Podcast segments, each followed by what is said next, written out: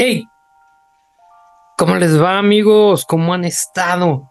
Espero que estén bien. Nos hemos estado un poquito ausentes, pero nada más porque créanme que para hablar de estas cosas se requiere mucha, mucha energía.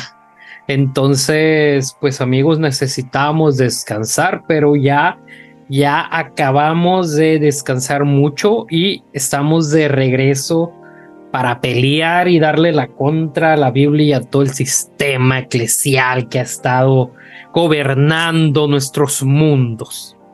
Eh, nuevamente, pues estamos en casa. Lulú, Andrés, Jano, Nader y también nuestro queridísimo David que nos va a estar acompañando, como ya saben, así intermitentemente, así como el dembow del reggaetón. Eh, tenemos un, un, un, invitado, un invitadazo. Eh, yo diría por ahí, a ver, los que, los que son de la comunidad, yo diría que, que es como el Josh Vergara, pero en güero. Porque ahí más o menos se parece. Dije, ah, chinga, se metió el Josh. Este, pues. ¿Qué significa? ¿Qué significa güero? Ah, este, menos moreno, menos eh, blanco a caucásico, no sé, no sé hablar español neutro. pues, sin más. En el caso, si hablamos de Josh, es menos indio, ¿verdad? Porque a Josh hasta le salió un meme. ¿Quién hizo ese meme? Eh, ya existía. Este, no más que se, no es el Josh, se parece, pero no es, el Josh. Idéntico, man. Pero pues no estamos aquí para hablar de Josh. Este, quiero darle la bienvenida al, al queridísimo Steve Jiménez. A ver, platícame un poco de ti, compa. A ver, de dónde vienes, qué haces, este, no sé, haces queso o haces podcast. A ver, platícame, quiero escucharte. Debería ser queso, fíjate, ahora que lo mencionas. Sí, debería ser. este, bueno, yo soy de Chihuahua, México. Em, estoy justamente reiniciando mi podcast. Lo empecé hace mucho, que fue como en el 2020, lo empecé. Y lo dejé en pausa mucho tiempo y ahorita justo lo estoy reiniciando, que se llama La Fe de Dudar. aparte de eso, me dedico a subtitular películas y series. Ese es mi day job. Eso es lo que hago. Este, aparte de eso, pues mi hijo, que de hecho ahorita está conmigo, por si me desaparezco casi un segundo es porque me habló. Este, porque él ya estaba súper dormido ahorita, pero de repente se despierta. Eh, mi hijo de tres años, creo que es lo, lo más interesante de mi vida, él. Eh, de ahí en más, pues soy lo que ven, un pelón. Wait, wait, Steve.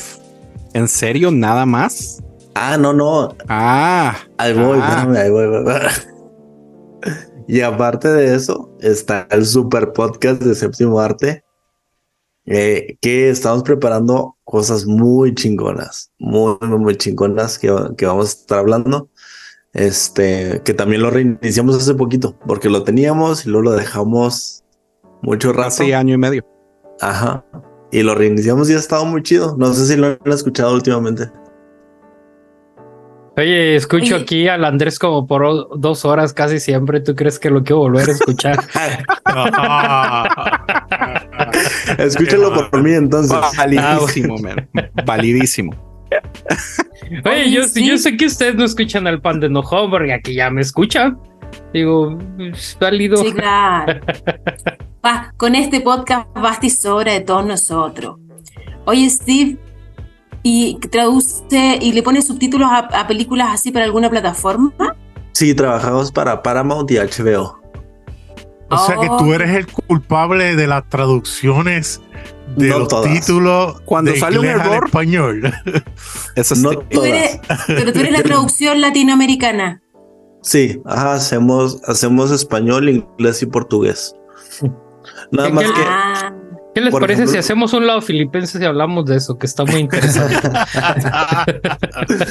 o sea, por ejemplo, HBO lo que tienes es que tiene muchos proveedores y nosotros somos uno de ellos. Entonces, eh, nos, nos dan ciertos títulos y ciertos proyectos. Todo, por ejemplo, todo lo que ustedes ven en HBO que es Max Original, que ahorita ya es Max, ya no es HBO. Eh, todo lo que es Max Original, eh, tienen ellos sus propios subtituladores. Todo lo demás, todo lo que HBO compra, ya lo reparte entre proveedores y nosotros entramos ahí. Y oye, ¿y tienes que ver las películas muchas veces o van traduciendo así? No. La ven? Al menos Haces como un script, ¿no? hay veces que viene, hay veces que viene y veces que no. O sea, por ah. ejemplo, nos han tocado, también tenemos otros clientes y nos han tocado películas italianas, alemanas, turcas. Entonces ahí viene el script, pero en el, idioma. Entonces, pues te la tienes que ingeniar para subtitularlo. Está muy interesante. Es un, es un yo, lo yo lo encuentro muy entretenido, además, pero ¿no te asusta que lo reemplacen por la inteligencia artificial prontamente? No, porque fíjate que nosotros incluso trabajamos con, con inteligencia artificial para ciertas cosas y no es tan intuitiva. No, o sea, la cosa es que, por ejemplo, no te pone géneros, no te pone emoción, o sea, ah, ciertos puntos suspensivos, cosas así, o sea, realmente aún... En pañales todavía. Sí, está en pañales. Como el caption. Pero es que aunque no, no, es que esté en pañales, al final no es un razonamiento humano. Eh, es, es, es, algo programado, es algo que tú le pones... No, pero un ejemplo, intentaron hacer guiones con inteligencia artificial y no, no funcionó. Entonces todavía... Eh, Lo único que sí funciona es hacer reggaetón, pero ya todos sabemos por qué, ¿verdad? es, que, es que cualquier... pero tampoco fue un hit, güey. O sea, fue una... Ah, fue, un chiste, güey. Fue un chiste. Sí, pero es que hasta mi hija crean mejor música que él. Uh. Con, el pianito este de metal, ¿no? Podrá ser mejor reggaetón, pero mejores corridos tumbados no. Así que... Ah, no, ahí ah. claro. Ya, ya, sigamos con la conversación. Oye, lo que está perro es eh, los como los doblajes que anda haciendo esa madre, ¿no? Así como de que le metes tu voz y parece que, que incluso ya salió un como videos, ¿no? De que como que te captura y desde un script que haces pareciera que tú lo estás diciendo en video, pero es de paga. Y dije, ah, mira, está interesante porque es gratuito una vez al mes. yo creo que eso es peligroso porque yo creo que en unos tres años más o se va a perfeccionar, entonces tú no vas a saber si realmente, un ejemplo, es tu presidente el que está hablando o es otra persona el que está hablando o es la inteligencia artificial. Pero em, sí, no, porque todo lo que generamos en lo digital, en la compu, tiene su huella digital. O, sea, sí, pero si, tiene acceso a internet, pero si tú lo traspasas desde un pendrive a otro. Pues no sé, siempre, siempre. Google está trabajando con eso para tratar de hacer un watermark interno donde se está, donde se pueda determinar si es generado por AI. Tienen que haber unas contrabalances, porque si no, puede ser peligroso.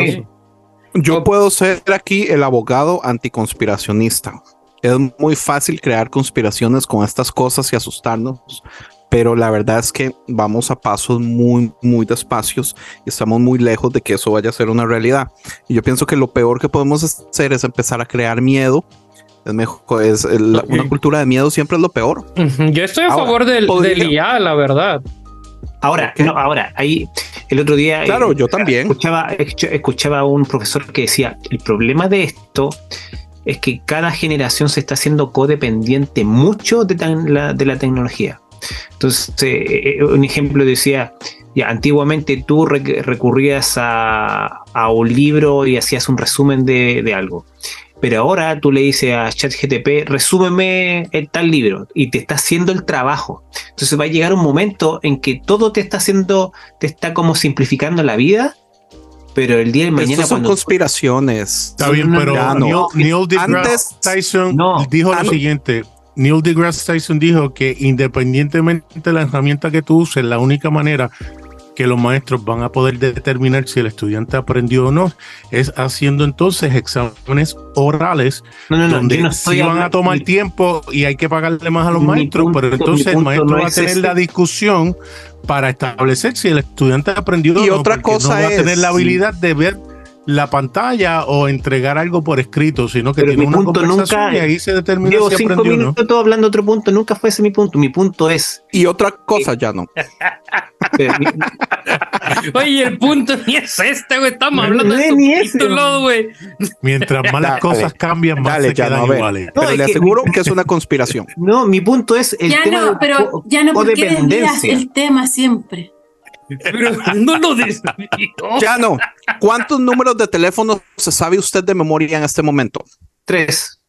¿En qué le afecta en la vida cuando hace 30 años usted se sabía 30, 40 o 50? en absolutamente nada. en este momento usted no está utilizando su mente para aprenderse números de teléfono, usted está utilizando su mente para aprender historias, para leer animes, entretenimiento. ¿Qué tiene eso de malo? Mira, te voy a dar un ejemplo. Hay personas que no saben hacer ni pan cuando empezó la pandemia. O queso, Steve. Ya, pero escúchame, cuando, cuando empezó la pandemia, eh, una de las primeras, obviamente cerraron todo y las panaderías, como era un tema sanitario, se cerraron, por lo menos aquí en, la provincia donde vivo, se cerraron las panaderías. Entonces, mucha gente tuvo que recurrir a comprar eh, eh, harina de, trigo para poderse hacer el pan y muchos no sabían, muchos no sabían. ¿Por qué? Porque se hacían codependencia de comprar el pan normalmente. Pero eso no es producto de la inteligencia artificial. Pero usted se metía a YouTube y le daban recetas de cómo hacer el pan. Pero, pero mi, mi, punto es que estoy hablando de, de que nosotros estamos como, muchas cosas de nosotros estamos repartiéndolas en diferentes cosas y eso provoca que la codependencia de, de que, que tú no puedes hacer como un ejemplo, eh, hay personas que no saben ni martillar. Hay personas que no pueden colgar ¿No es culpa de la inteligencia artificial? No, no es, pero yo digo que a eso voy, que mientras más pasan las generaciones, más lo estamos haciendo codependencia de, mucho, de muchas cosas que están surgiendo. Entonces, igual es complicado eso, porque al fin y al cabo nosotros pero estás trasladando la codependencia a otra cosa. Siempre fuiste codependiente de algo. La humanidad ha sido codependiente de algo. La estás trasladando solamente a otro objeto, a otra situación, a otra relación. Y así hace la vida siempre. Nos necesitamos todos unos a otros. Somos todos codependientes. Entonces no, no hay mucha diferencia. Lo que pasa es que estamos cambiando los objetos y los sujetos, por supuesto. Pero el ser humano está haciendo el mismo de siempre. Claro, un niño de 14 años tal vez no sabe usar un martillo, pero le hace una aplicación a usted desde el teléfono. Usted no sabe hacer una aplicación desde el teléfono, pero sabe usar el martillo. Entonces, ¿cuál es el problema? Pero, cuando hablamos de cosas cotidianas, incluso mucha ah, gente no sabe un martillo al niño para que se pelee. Por ejemplo, lo que decía Lulu, yo es muy cierto porque digo, en tiempos bíblicos no existía realmente la gente que supiera leer, entonces todas las historias se pasaban verbalmente. De, la tradición oral, ¿no? Ajá, entonces, o sea, mm, yo, a mí no me sorprendería que llegara un punto en el que dije, uh, estamos dependiendo de los libros. Entonces, como. Claro. Pues, no, e, Eso es un excelente punto, porque hay un debate grande de si Pablo sabía leer. Hay grandes posibilidades de que, perdón, de que Pablo ni siquiera sabía escribir. Entonces tenía que utilizar a una persona que le escribiera las cosas y hacía todo dictado. Yo creo que Pablo sabía yo creo que Pablo sabía escribir y leer. El que no sabía era Jesús. Jesús no sabía definitivamente, pero yo creo que Pablo no sabía escribir, solo sabía leer. Que son dos cosas muy diferentes, porque en este tiempo en la escuela se les enseñan mano a mano, usted aprende las dos al mismo tiempo. En aquellos tiempos no. En, aquellos tiempos usted para poder escribir eran pasos adelantadísimos después de que usted lograba leer. Eh, no entendí eso porque Jesús. Jesús no sabía leer antes, o, o, pues nomás, pues, como, como dato así, random. un dato random. No sabía leer ni escribir. Sí, por si querían sí, Hay grandes posibilidades de que Jesús no sabía ni leer ni escribir. No tenemos, porque no tenemos datos. Ah, pero, hacer el agua en vino, ¿qué hubo el perro? Ah. Claro, ¿para qué necesita? ¿Para qué necesita leer? no se necesita leer para poder empedarse. Pues él no se empedó, él los empedó. Que fue Pero entonces, ¿cómo toman cuando él leyó, cuando tomó el ah, libro? Ah, ahora sí se llama Santa Peda, ¿no? Me pegó una Santa Probablemente se lo sabía la palabra viva, Jano, y ya se lo sabía de memoria. Probablemente se lo sabía de memoria. Uno de los procesos de, de, de ser... Eh, ¿cómo se dice? Rabino es aprenderse de memoria palabra por palabra muchos de los libros, empezando por la Torah completa, ¿verdad? Entonces esa puede ser una de las cosas. Eh, pero eso no significa también, o sea, por otro lado, no podemos tomar literalmente todos los libros del Evangelio, porque fueron escritos muchísimo tiempo después y los libros en vez de decir historia verídica, dicen ideas centrales para crear mm, algún tipo de narrativa o, o con ver una historia o cosas así. Entonces, ¿qué importa lo que digan los, los evangelios? O sea, en, en los detalles específicos, nada necesariamente tiene que ser correcto.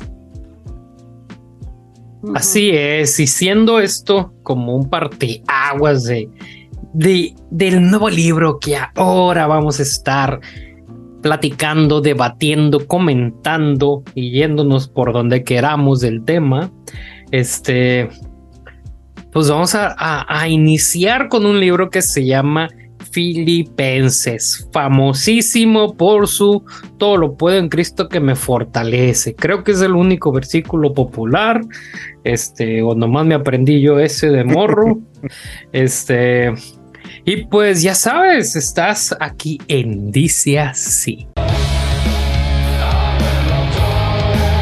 Estás por escuchar el podcast. Dice Así.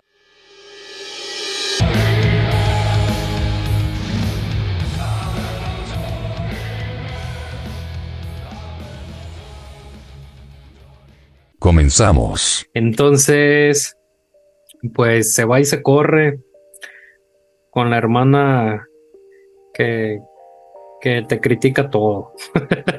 la hermana que te critica todo quiere venir a recordarles que hemos leído dos libros, dos cartas de Pablo, y en una Pablo le tira puros amorcitos y corazones a Corintios puro odio a Gálatas y de nuevo puros amorcitos y corazones a Filipenses, pero rapidito nos viene a decir por qué. Corintios y Filipenses le mandaban ofrendas de amor. Mire, dinero. dinero y recursos humanos. Porque antes de, de, de spoilearles a nuestra audiencia, le leemos un poquito y ya vamos, vamos debatiendo verso a verso. Esto se está leyendo en. No sé qué versión sea esta madre. Ah, Nueva Biblia Viva. Ok. Dice Filipenses. Pablo y Timoteo, siervos de Jesucristo, a todos los que están en Filipos y que por estar unidos a Cristo Jesús forman parte del pueblo santo de Dios, también a sus líderes y diáconos que Dios nuestro Padre y el Señor Jesucristo los llene de amor y paz. Cada vez que me acuerdo de ustedes doy gracias a mi Dios. Siempre que oro por ustedes lo hago con alegría porque ustedes se han solidarizado con el Evangelio desde el primer día hasta ahora. El que comenzó tan buena obra en ustedes la irá perfeccionando hasta el día en el que Jesucristo regrese. De esto estoy seguro. Está bien que yo piense así de ustedes porque los llevo en el corazón. Ya sea que yo esté preso o defendiendo y confirmando el Evangelio, todos ustedes participan conmigo del amor que Dios me ha dado. Dios sabe lo mucho que los quiero a todos con el tierno amor que nos da Cristo Jesús. Lo que pido en mis oraciones es que el amor de ustedes sea cada vez más grande y que su conocimiento y buen juicio crezcan para que sepan elegir lo que es mejor y para que vivan de una manera limpia y sin reproche hasta el día cuando Cristo regrese. También para que estén llenos del fruto de la justicia que se producen por medio de Jesucristo, para que le den la gloria y la alabanza a Dios. Ámonos recio. A ver, sé que no estamos haciendo introducción, pero sí es interesante que, según algunos estudiosos, fue la primera iglesia fundada en el segundo viaje misionero para el año 50 DC eh, con donde Pablo, Sila, Timoteo y Lucas visitaron a Filipo y la fundaron. Y la carta fue escrita desde Roma mientras Pablo estaba bajo arresto domiciliario. Estaba en la cárcel. Hay que, editar. este. Bueno, eso es una, teoría, es una teoría. Yo, yo, leí varias teorías de que estaba en. donde en Éfeso. No tengo las notas. Sí, que todavía no se sabe. Es que no es claro. Ajá. Claro, esto, esto, es una de las teorías eh, mm, propuestas, ¿no? También otras, de, bueno, creo que es más que una deducción e hipótesis más bien, de que pues vamos, vamos a ir viendo, ¿no? Que no es como que muy claro hacia dónde va todo, toda esta carta, ¿no? De, de Pablo a Filipos. Pero pero a, consecuencia de lo que comenta Andrés, este, los Filipos le enviaron una ofrenda y unos, unos, unos billetucos ahí, unos, una ofrenda de amor. Y pues él les quiso agradecer por, medio de esta carta. Por eso él en la introducción les dice, ustedes son parte de lo que yo hago porque ustedes acaban de participar o sea, me acaban de, apoyar, patrocinar, así como, como nuestros patrons que patrocinan este proyecto. Este, ellos también son parte de esto, ¿no? Entonces, si tú quieres ser parte de este proyecto, este, pero está interesante, ¿no? O sea, como que les hizo una carta completamente así como para decirle gracias por, por su donación. En las iglesias ni te dicen las gracias, pero bueno, no estamos otra, Otra cosa interesante es que esta carta se cree que es dos o tres cartas separadas que más adelante fueron editadas en una. La razón que se cree eso es porque hay muchas incongruencias en el original cuando se lee. Eh, por ejemplo, una parte dice, y ya para terminar, pero no termina, eso es el capítulo 2 y estamos a medio camino y después cambia de temas y aquí y allá y después también hace menciones de quien le trae la ofrenda. En un momento suena como que tiene tiempo de estar con él, pero ya después suena como que él acaba de llegar y acaba de recibir la ofrenda. Entonces, como que los tiempos no calzan, entonces se asume con eh, lo mismo, teorías, ¿verdad? Porque no hay claridad de que pueden ser dos o tres cartas juntas, unificadas y editadas para mostrar un mensaje específico. Así es. Pero qué, interesante, ¿no? Y ya yéndonos un poquito a, a, al texto, a mí siempre me ha llamado la atención la manera en cómo entra Pablo en sus cartas, ¿no? Eh, y, hay algo que, que independientemente de que te venga a partir la madre o te venga a enaltecer, te, te reconoce y te da como un empoderamiento y te bendice, ¿no? Siempre es como creo que es algo que podemos ir aprendiendo también, ¿no? Y poniendo en práctica, hablando yo como alguien activo en la iglesia todavía, ¿no? Como, pues antes de cualquier cosa, siempre reconocer, ¿no? Lo que Dios está haciendo en la vida de los demás y, dejar en claro, ¿no? Que, que pues que son chingones, ¿no? Y, y sobre todo seguir bendiciendo a la gente. Y luego nuevamente, ahora por el poder adquisitivo de Filipos, que de hecho Filipos estaba en una posición muy interesante geográficamente, porque si, si había billete en esa zona, este vuelve a, vuelve a eh, en los versículos del 3 al 6 vuelve a darles como, como esta valoración, ¿no? Los vuelve como a decir, hey, ustedes son parte de esto, los, los reconoce, pero sobre todo deja bien claro que la obra es de Dios y creo que es algo que, que, es lo único mm, no ególatra que puso, porque fuera de ahí, ah, me cayó bien gordo de pinche güey, pero, pero creo que es como la, la única cosa noble que dice, como que, hey, esta madre lo hizo Dios y Dios lo va a seguir haciendo. Entonces él, los va a seguir como trabajando en ustedes, sanando, haciéndolos crecer, llámale como que le quieras hacer. Pero eso fue algo que me llamó la atención. Digo, varias cosas más, ¿verdad? Pero para seguir pivoteando la conversación.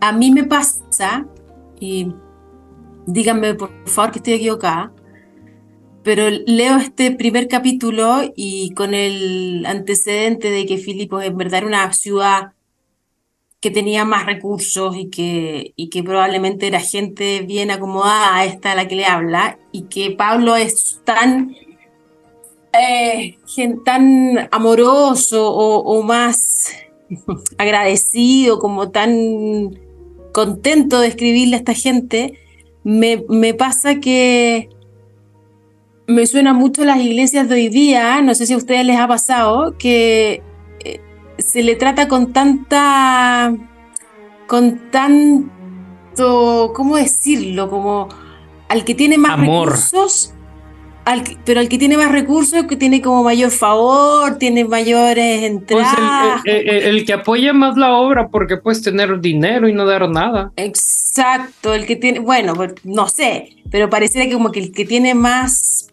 dinero tiene más acceso. Tiene mejor, tiene mejor recepción en la iglesia y el pastor es mucho más eh, congratulado con él, lo invita, lo, lo integra, lo o es mi experiencia solamente. ¿Cómo le fue a ustedes en sus iglesias? Tengo la sensación de que las iglesias, a la, a la gente que de, mayores recursos, tiene mayor recepción y mayor bienvenida en la iglesia. Y, leo a Pablo en este Y las mejores posiciones. Yo por lo menos. yo, yo, por lo menos. Y espérame, y lea, a Pablo en este primer capítulo y me suena el mismo discurso, como que muy agradecido, es muy feliz, tiene mucho gozo porque esta gente no le provocó ningún problema. Todo lo contrario, le financiaron el ministerio.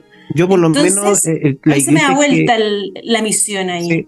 Yo la iglesia que he conocido, muchas, no, no, no, tiene que ver mucho con la persona que tenga dinero yo creo que influye más la persona que se involucra más en la iglesia, que se mete más, que invierte más tiempo, que ayude. O sea, esas personas como que las toman más eh, en valor los pastores. lo que pasa es que eh, eso es dinero también, tiempo es dinero. No, hay manera de pagar lo que alguien claro, gratis. Sí, pero, pero es que el, por lo menos de mi punto de vista, el dinero va y viene, pero la mano de obra es la, es la más difícil de, de obtener. Con esa excusa yo no di diezmo como por siete años. Pero oh, vamos por partes y en las épocas del tiempo y la evolución de la iglesia actual, ¿no? Este, claro, hace unos 10 años, 20 años para atrás, el poder adquisitivo tenía un gran lugar. En iglesias aún vigentes, claro que sigue siendo, pues, siendo, sigue siendo algo muy, muy importante, ¿no? Pero también ha habido iglesias que se han dado cuenta que por no porque el hermano Federico que gana no sé no voy a decir un número al azar 10 mil dólares no sé al mes este y que por dar tanta caridad lo ponen en un lugar pero ni capacitado está el compa me faltó algo, dale pues me faltó agregar algo que e incluso la gente que tiene más plata es la que menos da por eso tiene más plata, pero. No, no, no, no, no, pero no me refiero a que da, da, menos en base a su, a su, a su, a su dinero, sino que eh, no, no, como que no. parece ser mucho comparado con lo de los demás. Claro, lo que pasa es que tenés que darte cuenta que también la gente que tiene plata, de cierta manera, en parte tiene mucho ego y para ellos como que no le, o sea, para ellos eh, eh, es que a, eso voy, güey. Este, voy, a eso, pues, o sea, que hemos visto y, iglesias han sido expuestas como ese pinche video de Hilson y toda la cosa, este, mm. que no por los más posición, o sea, no porque te dan más dinero eres el más capacitado y no porque una iglesia sea la más chiquita es la que tiene menos función. ¿No? Entonces hemos ido aprendiendo eso. Tienen un punto muy interesante, Lulu, porque yo creo que sí es verdad. Y pero es algo que aprendimos. Aprendimos que, pues de hecho, es algo que, que hoy hemos hablado en nuestra iglesia. Han llegado, eh, yo sé que la gente de mi iglesia no escucha este podcast, pero han llegado un par de músicos profesionales, ¿no? Pero. Buenos músicos jaja, buenos músicos, pero los, de, los, los que hemos ido formando en este nuevo grupo de alabanza, pues son más de low quality, ¿no?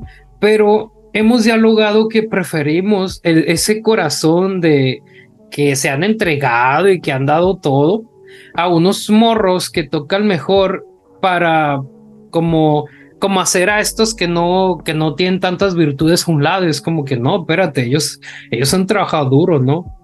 Y, Pero es que eso es lo que dice Nader. Y, que los que tienen el corazón más, más así son los que dan más tiempo y el tiempo sigue siendo dinero, es valor. Sí, pero, o sea, pero nadie nos está obligando. Este compa que, que tiene más dinero llega a querer a, llegar a la posición que cree merecer por tener más plata. ¿Por qué? Porque así como lo hemos dicho todo el tiempo, el mayor de los males mal utilizado es el dinero, ¿no? Entonces, pues todos somos prostitutos de alguna manera, pero pues, para contestar a... Ah, eh, ¿Trabajas por gusto o por placer? Claro. Para contestarle a Lulu, sí te ocurre, Lulu. Bueno, eh, yo, En la iglesia que yo iba, eh, vino un señor que era dueño de un negocio y porque aportaba desde el saque el amor ese de Dios tan grande, recién llegado, eh, hasta le permitieron participar, él conviviendo cuando en nuestra iglesia, que olvídate, eso era inaudito que, que una pareja conviviera y a él lo dejaban participar y al pobre trompetista, un pobre muchacho que no tenía ni, ni, ni para ofrendar, porque un fin de semana se fue eh, a casa del papá y bebió y, se enteraron, lo, lo sacaron de, ser músico, así que imagínate si ocurre o no ocurre. A, mí lo que yo lo que sí he visto y que a mí una de las cosas que a mí me, molestaba mucho es que, un ejemplo, personas que venían, eh, personas que llegaban con, no muy buenos músicos o muy buenos predicadores, muy buenos enseñadores, que no, no tenían un proceso de, de, de como de, a ver, ¿cómo lo explico? De... Discipulado. No, no, no, no, no, no, no discipulado, sino como de, de aclimatarse en el lugar que están y como que al tiro los subían. Y lamentablemente, no sé, al tiempo después, como que, claro, salían con sus temas de ego y cosas así. Entonces, yo, yo siempre he sido como de, del tema de ser un filtraje pero por un tema de que realmente tú no conoces a la persona que viene llegando. Hay muchos que, que, que vienen con una ansia terrible de liderazgo y ahí tú tenés que empezar a hacer el filtraje de si esta persona realmente eh, quiere, quiere ayudar porque realmente quiere ayudar o simplemente porque quiere un puesto de liderazgo y eso es lo único que le importa. Yo, creo que, y complementando con lo de Lulu, yo creo que ahorita más que dinero es estatus, ¿no? O sea, como que quién te da esa visibilidad ante, entre comillas, el mundo, ¿no? La Por eso Justin Bieber tenía el asiento al frente en Exactamente. No, y no era solo él, o sea, tú ya escuchas que tenían filas y filas y filas que era para los, igual entre comillas, VIP. Este, y cuántos reportes no de eso, ¿no? Pero era justamente eso por el estatus, por, porque siento que ahorita ya es más, al menos en iglesias, yo tengo años sin ir a la iglesia, entonces pues ya no ni qué pedo, ¿no? Pero o sea, realmente lo que a mí me tocó era eso. O sea, ¿quién te da estatus? ¿Quién te daba esa visibilidad de, ah, somos los más chingones, tenemos lo más fregón? Y a esos son los que ponías. Y, hay una iglesia en la Ciudad de México que estoy pensando que hace exactamente eso, que poner los influencers. Aquí decimos marcas, aquí decimos Ah, huevo. Aquí se dice Emerson. Ah, bueno, a huevo. Let's go. Entonces. Este, Amazing. Amazing, bro. Este, sí, entonces, o sea, esa madre, o sea, eso es marketing. O sea, tú vas con un mercadólogo y te va a decir, eso es marketing. ¿Y por qué? Porque la iglesia se ha vuelto un negocio. A final del día, ese es, ese es el pedo. Al menos en mi experiencia, eso ha sido un fucking negocio de cómo nuevo, cómo soy estratega, estratega en cómo ver a la gente los recursos, todo para que este pedo, para que mi negocio jale. Mm. O sea.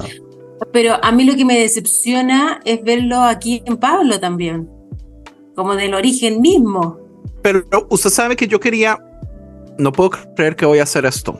Eh, a defender a Pablo. Voy a defender a Pablo.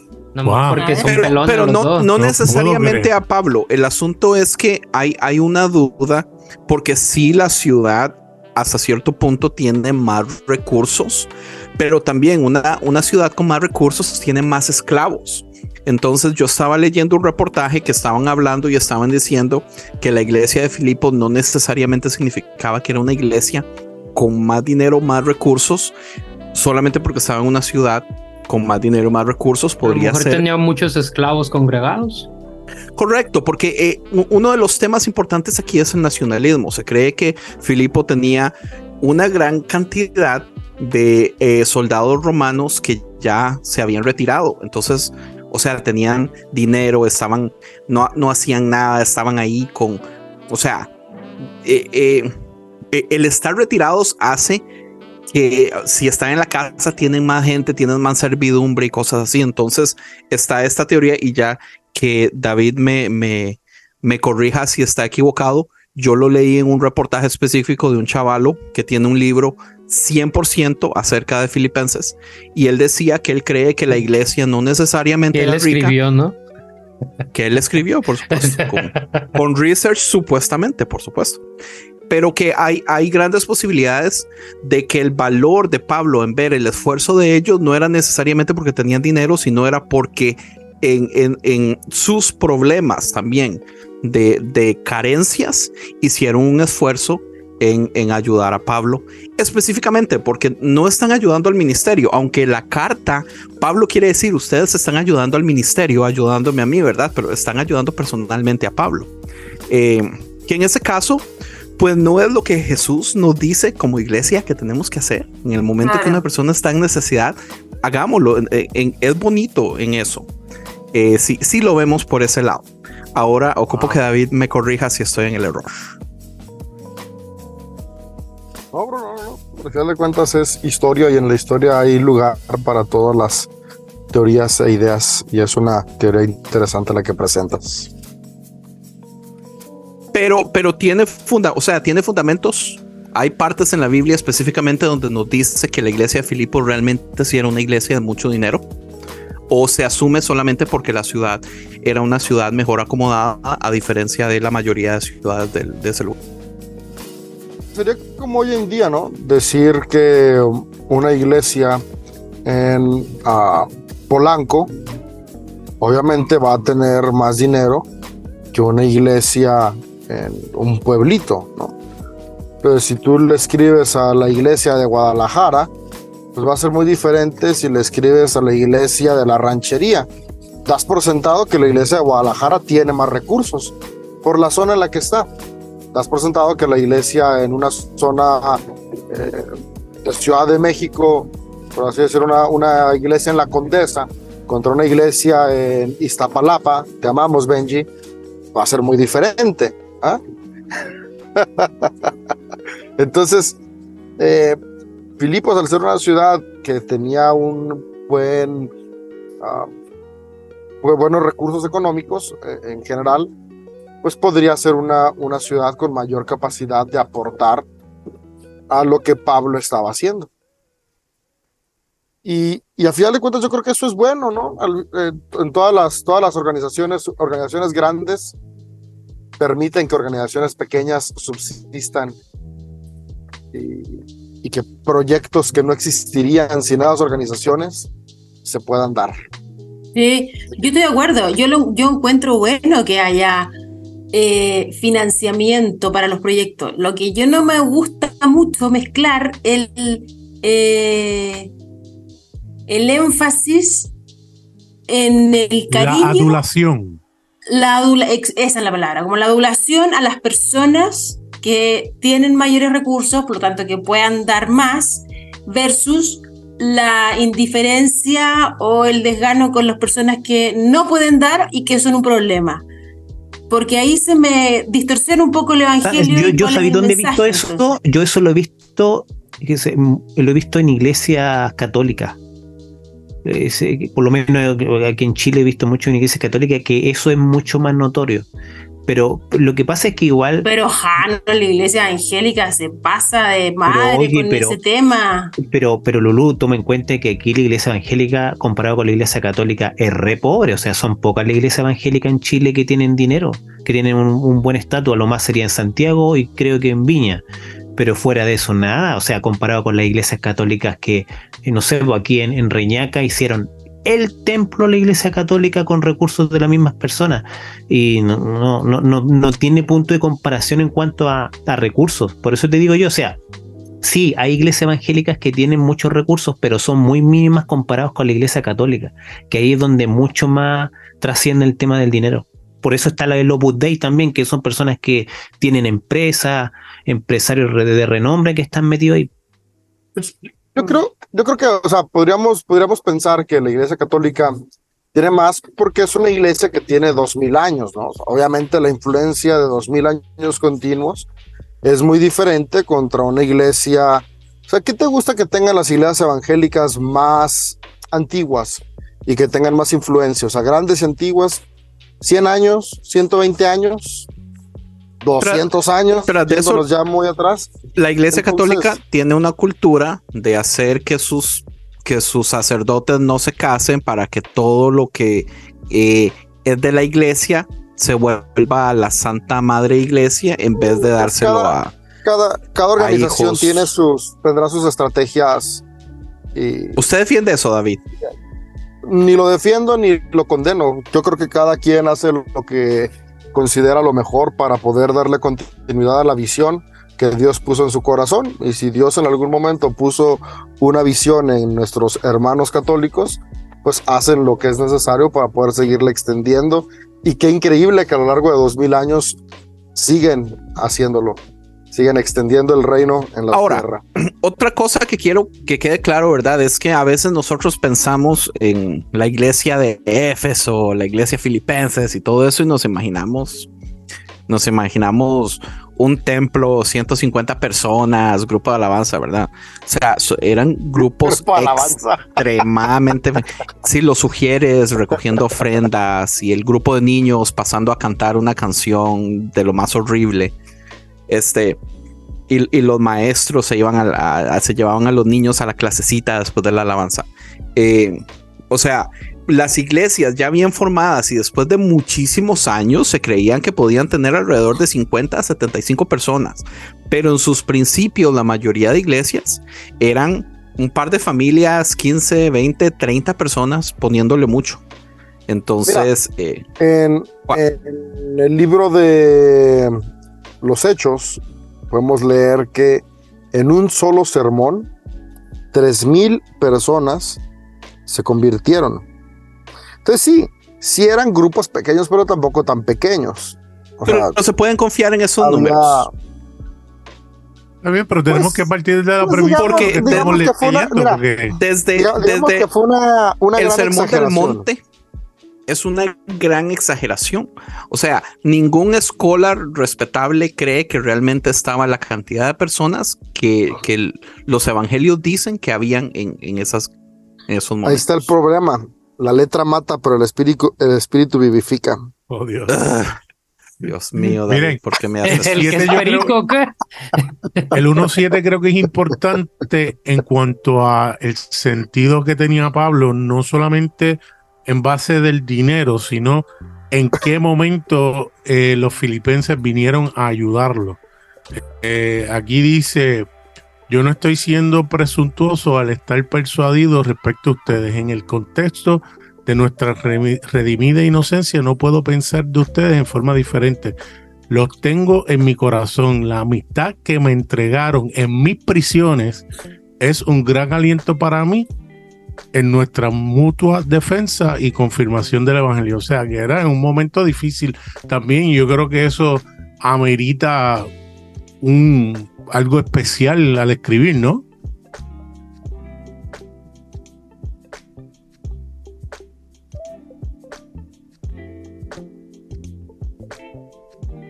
Va. Quería aprender el micrófono. Sin duda, sin duda que sí, nada, estoy de acuerdo contigo. Porque efectivamente es muy diferente recibir el cariño cuando lo estás pasando bien a recibir el cariño cuando lo estás pasando mal. Claro, claro. Y me imagino que Pablo lo estaba pasando mal en la cárcel, supuestamente, ¿no?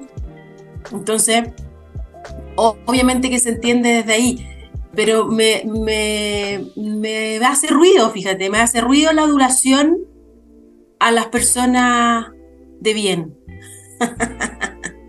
Como que para mí tenga la sensación de que la persona de bien no necesita la adulación.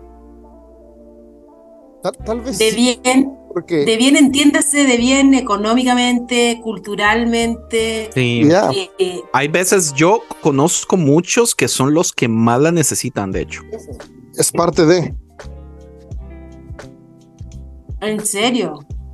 Sí. ¿Por qué? ¿Cómo le explico? Hay, ¿cómo le explico? Yo siento que poca gente se siente plena y, y, con la capacidad de poder abrazar y ser feliz con lo que se tiene. Esta cultura nos ha enseñado que queremos más, queremos más, queremos más. Y hay algo muy extraño que es con el éxito y el dinero, entre usted más tiene, más quiere. Entre más logra poseer, más es su sus ganas por más. Y son de hecho, en, mi opinión, las personas que conozco, entre más humilde una persona, eh, usualmente eh, es, es más plena, más feliz, tiene más contentamiento con sus vidas y cosas así. Y son las que andan desesperados por más y más y más, los que andan, no sé, como que nunca están satisfechos. Y esa falta de estar satisfechos, como que les sale por los poros, por, no sé, eh, no sé. Algo clave. Denme un segundo eh, para que no haya tanto ruido. Mientras alguien más diga algo. no se escucha. Eh, yo peleo con David mucho. yo entiendo. David es uno que siempre anda diciendo todo, todo lo que quiere. Y yo a David le ando recordando todo lo que tiene. Y le digo yo, Mae, o sea, tener lo suficiente para ser extremadamente feliz. Mm. Y como que, y yo no sé si quieren cortamos esto, pero yo no sé si esto es muy personal. No, no, no, mira. No, ok. algo que es importante y también como para dejar claro, porque después tal vez alguien nada más se queda escuchando. Yo a veces digo muchas cosas nada más para molestar a Andrés. Por ejemplo, soy consciente que en la iglesia católica cometió muchos abusos y la iglesia evangélica ha cometido muchos abusos y las finanzas es un tema complicado para tratar en todas las espiritualidades, todas, ninguna espiritualidad se escapa, eh, porque pues, el dinero es complicado. Eh, piensa en tu familia, hablar de dinero es complicado, ¿no? Entonces, imagínate a nivel organizacional, es complicado. Entonces, ahí sí soy, soy consciente de errores que se tienen que trabajar, seguir trabajando y seguir buscando mejorar las cosas.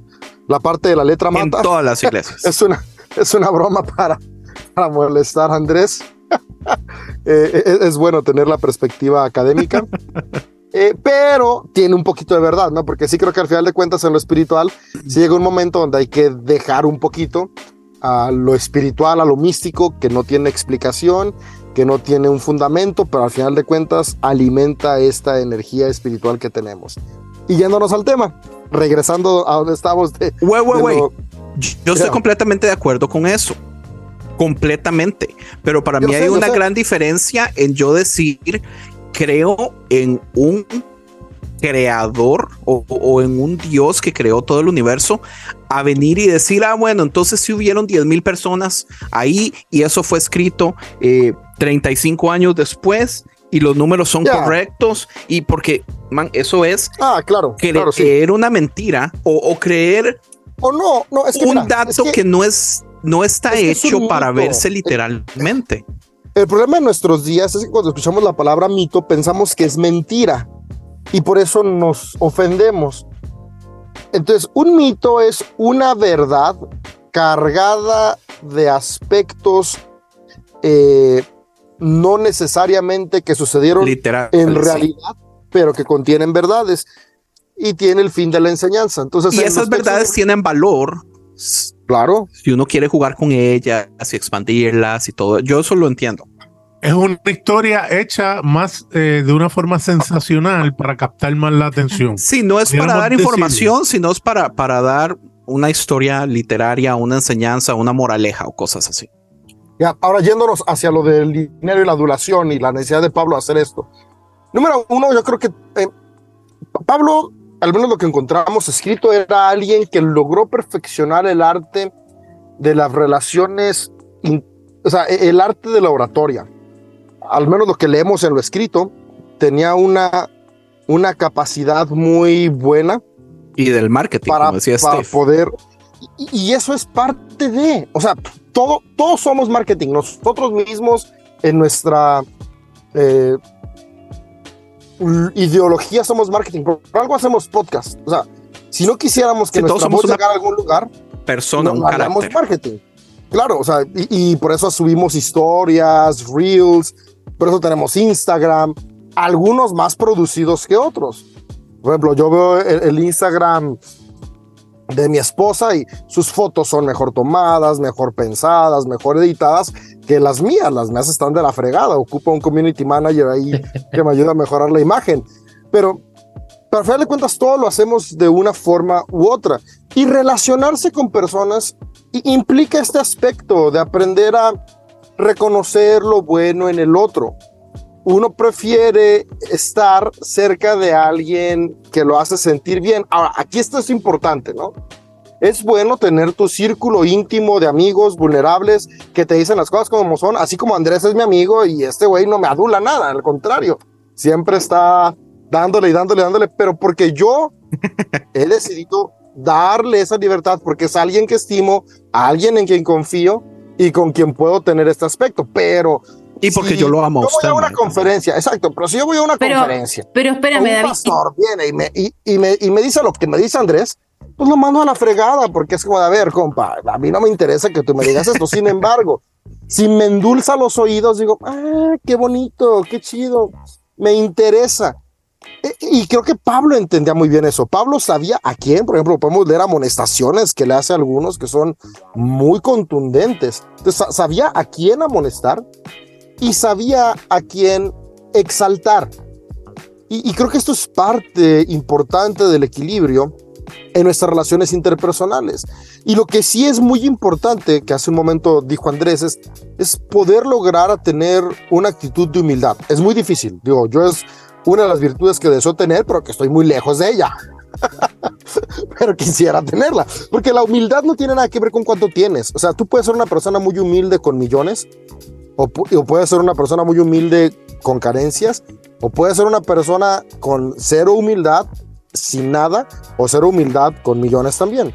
Pero la humildad es esta capacidad de poder, yo quiero llegar al punto del contentamiento y aceptación de las cosas tal como son a un punto que este contentamiento te lleva a disfrutar la vida en la etapa en la que estás. Sin embargo, eh, eh, esto choca con mis ideas de la naturaleza humana y estas cuestiones porque es la ambición también el motor que nos lleva a crecer y avanzar. Sin, sin ambición no estaríamos donde estamos. Porque la ambición es esta cuestión que, que nos dice, pues voy a crecer y voy a avanzar y voy a lograr lo inlograble. Entonces, son cosas, ¿no? Que, empiezan a, generar esto que me encanta de la humanidad. Ya dije como 20 veces me encanta, ¿va? que son tensiones, ¿no? Los humanos somos una liga que se estira y se afloja, se estira y se afloja. Y el cuidado que tenemos que tener es que no se estire tanto que se enrompa, ni tampoco que no se estire nada, que se mantenga toda guanga, que no pueda soportar absolutamente nada en la vida, y luego cualquier cosa pasa y se rompe, ¿no? De liga pasan a ser cristalitos. Entonces, mm. Eh, eh, eh, es este, este, aspecto que podríamos ver ahí con Pablito. Yo estoy de acuerdo contigo, David, y, pero me gustaría hacer la distinción entre decir cosas buenas del otro a adular al otro. Creo que son dos cosas distintas. Yo estoy muy de acuerdo con que vayamos por la vida diciéndole las cosas buenas al otro y, y escuchando a los otros decir las cosas buenas mías, ¿no? es bonito eso, es bueno, le hace bien al ser humano, le hace bien a la cabeza, al corazón y a la sociedad en general. Si andamos de, negativos y amargados y pesimistas por la vida, somos un bodrio y le hacemos un mal a la sociedad también. Pero creo que hago la distinción entre, entre lo positivo y, resaltar lo bueno a la adulación o el, el cariño en exceso interesado o, o, con una agenda detrás. Y en eso no estoy de acuerdo. Y creo que la fe y la religión y lo que está proponiendo el Evangelio es algo totalmente diferente. Entonces me, me cuesta y me hace ruido ver que, que, quizás lo estoy malinterpretando y como dice Andrés, no, es no fue la intención de Pablo en esta carta. A mí me sonó muy parecido a lo que vi por muchos años y en muchas iglesias, ese tipo de eh, reconocimiento y, adulación a las personas que tenían más, eh, me hace ruido porque va en contra de la filosofía y de la ideología que, ofrece el cristianismo, creo yo. Y, yo en ningún momento dije que, no suena así, sí suena así. Lo que pasa es que yo leí este lado de que hay posibilidades de que no fuera esta iglesia con tanto dinero como se nos ha dicho por mucho tiempo. Pero, si suena así, todo lo que dice pero, pero hay que remarcar algo. Si la persona no tiene dinero y da más, eh, eh, como quiera, es por lo que dio, no por su condición económica o social. Él está elogiándolo porque le dieron y lo apoyaron en un momento difícil. Y, y es que, y, y él lo dice y lo leímos todos eh, no es una especulación, pues igual también no sabemos si es verdad, ¿verdad? pero pues es la Biblia, ¿no? Este, el compa nunca pidió eso, ¿no? Es, nació completamente del corazón de los Filipos, apoyarlo, ¿no? Y, y, eso es algo bueno. Creen, creen, creen en la chamba de él. Que tú no creas otro pedo, pero creen en su chamba. Yo no eh, estoy diciendo eso. Bueno, pero ah, es que hay algo curioso y es algo muy padre porque pareciera que la gratitud es un pecado y no es así. David, Jano, que son pastores, este, cuando reciben un, una expresión como sea monetaria en un bien, en gratitud por lo que están haciendo, o sea, que estas historias bien sacadas de la manga, como que, ah, no, pues un hermano me regaló un carro, ¿no? Porque, pues, dice que, que es muy noble mi labor y quiere que no ande a pie, ¿no?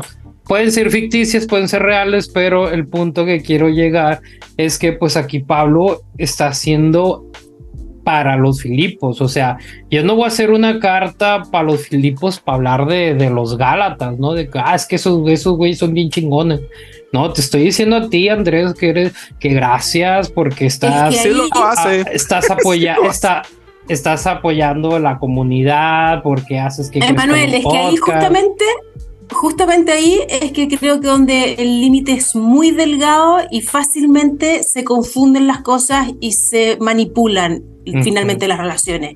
Si yo ando predicando por el mundo a pie y viene alguien y me, y me regala un auto para que ande predicando más fácilmente, em, inevitablemente yo como ser humano voy a, a ser mucho más agradecida de esa persona versus a la persona que no tiene nada que darme y que me da solo su cariño o solo su agradecimiento verbal porque no tiene nada que ofrecerme. Y eso me parece peligroso. Me parece que eso depende, y es depende de la persona también. Por eso, por eso, por eso no, pero eso depende de la persona también. Porque un ejemplo. No, depende, no, depende, de la persona. Por algo existe, por algo existen en la política, por ejemplo, existen las leyes de probidad, donde un político la libertad. en Estados Unidos no. Bueno, en México, lamentablemente. no sé es, una vergüenza y no sé qué para empezar ni sé qué significa esa ley en los países más en los países más corruptos donde la corrupción eh, eh, funciona así como quiere como Chile eh, esa ley de la probidad no la respetan y entonces mojan a los políticos, les dan regalías, les dan regalos, les dan plata, les financian las campañas. Se le dice aquí en Estados Unidos. Usted le, le da una cantidad gigantesca aún, y aquí hay algo increíble, aquí en Estados Unidos usted puede hacerlos anónimos, usted puede, hay una ley de protección para dinero oscuro anónimo y ya después si gana ese candidato usted puede llegar con el recibo y decirle yo fui el que le di estos 6 millones para su campaña y por lo tanto que me pase esta ley exacto y por lo tanto haz una ley que me convenga a mí.